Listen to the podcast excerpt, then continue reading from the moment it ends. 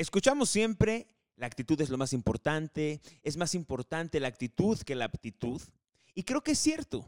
En un mundo que cambia y sigue cambiando, nos obliga a cambiar a nosotros también, pero ¿qué hacer cuando sentimos esa presión de ansiedad en el pecho? Cuando parece que nada anda bien y cambiar parece una misión imposible. Quédense porque vamos a explorar tres caminos prácticos para lograr un gran cambio de actitud. Bienvenidos.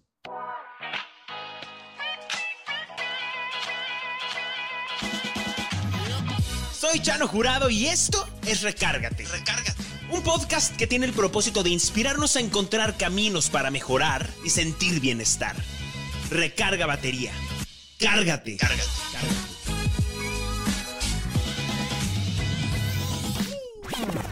No quiero ser el mejor, quiero ser mejor. ¿Qué tal esta frase? No me acuerdo dónde la leí, pero la adopté como un mantra en mi vida. Diario, diario esta frase rige mi vida. Pienso que el cambio que necesitamos para navegar el mundo actual es una actitud de mejora constante. Atravesamos una era en la que la salud mental de todo el mundo se vio afectada, sin importar clase social. Y creo que algo bueno que dejó la pandemia es que normalizó y puso sobre la mesa el tema de conversación sobre cuidar la salud mental, al igual que la salud física. Es muy importante para mí decir que si están enfrentando un problema de depresión o sienten que necesitan ayuda, es un acto muy valiente pedirla.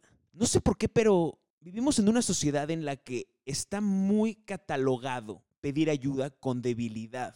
Y yo pienso que es al contrario, es un acto valiente y es un acto muy necesario. Se vale manifestar cómo nos sentimos.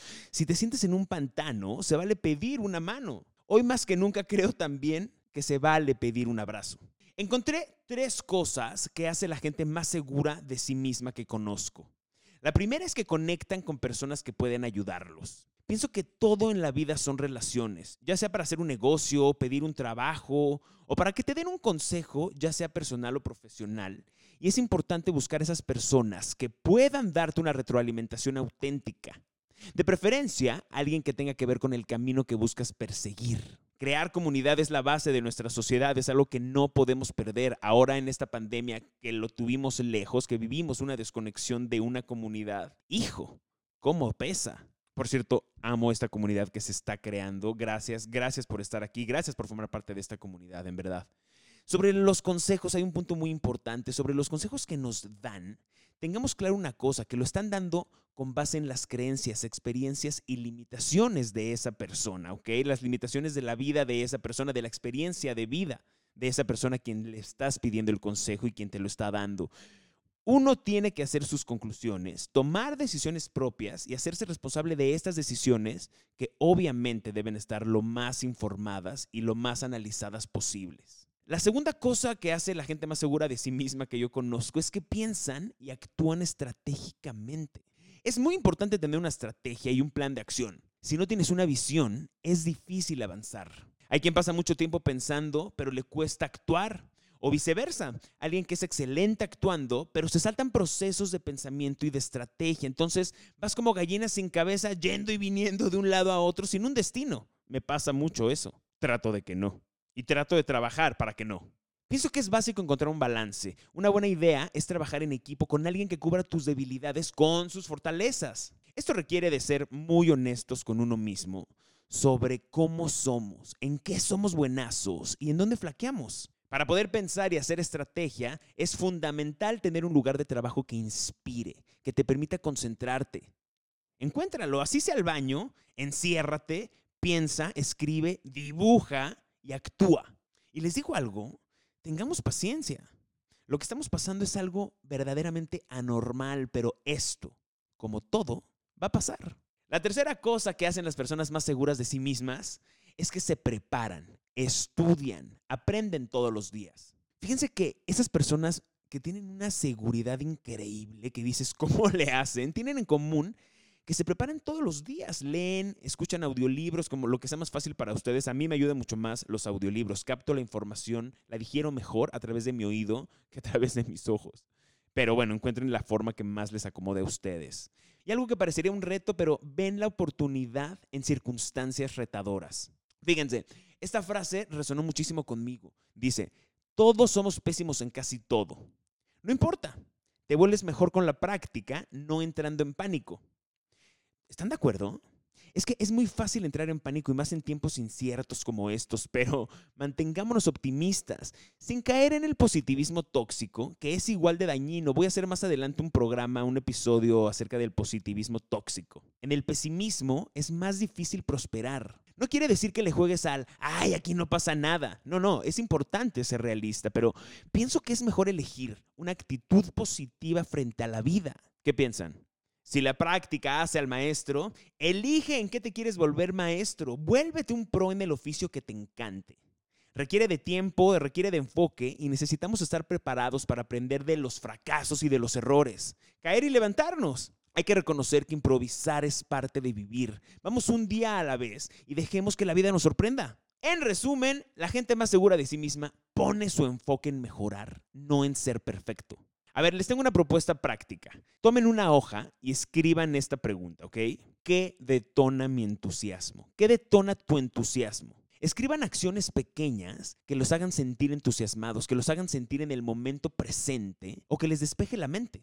Por ejemplo, escuchar podcast me ayuda muchísimo. Este podcast, si te está generando algo de valor, escúchalo seguido y recurrentemente. Salir a caminar es otra y tomar aire fresco, por ejemplo. Ver una buena serie que te enseñe algo. Tocar un instrumento, escuchar música, tus canciones favoritas, tus power songs, escribir, meditar. Fíjense que esta de meditar me encanta y mucha gente no sabe cómo meditar, pero basta poner en YouTube o en Spotify, en cualquier plataforma, meditación guiada se ponen sus audífonos y es una muy buena forma de comenzar. Si tienen dudas, escríbanme, mándenme un mensaje directo y por ahí les puedo dar más detalles si les interesa. Otra cosa que ayuda mucho es hablar con alguien querido, hacer manualidades, por ejemplo, los hobbies. Los hobbies ayudan mucho. Ay, oruguitas, no se aguante más, hay que crecer, aparte y volver. Hacia adelante seguirás, vienen milagros.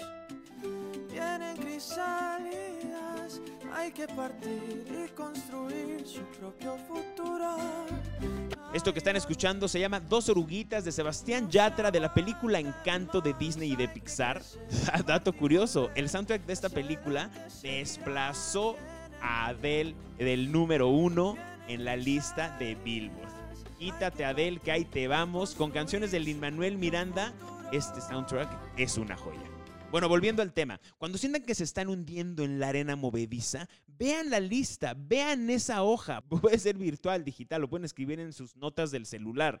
Vean esa lista, tómense un tiempo para ustedes y después siguen. Sé lo mejor que puedas con lo que tienes hoy. Sé lo mejor que puedas en donde estás hoy. Aplicar estas dos premisas todos los días de nuestra vida nos transforman. El polvo se está sentando, la humanidad está progresando, el mundo cambió y obligó a la humanidad a cambiar. Nos toca cambiar. Hagamos que sea un cambio positivo.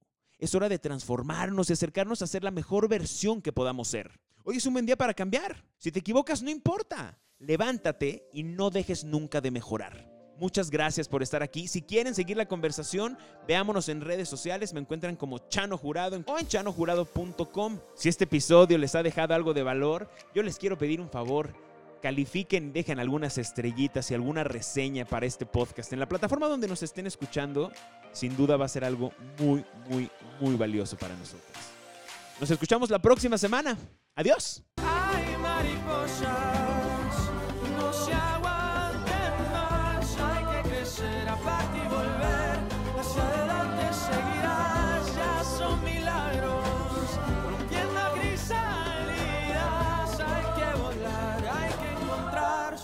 Proprio futuro.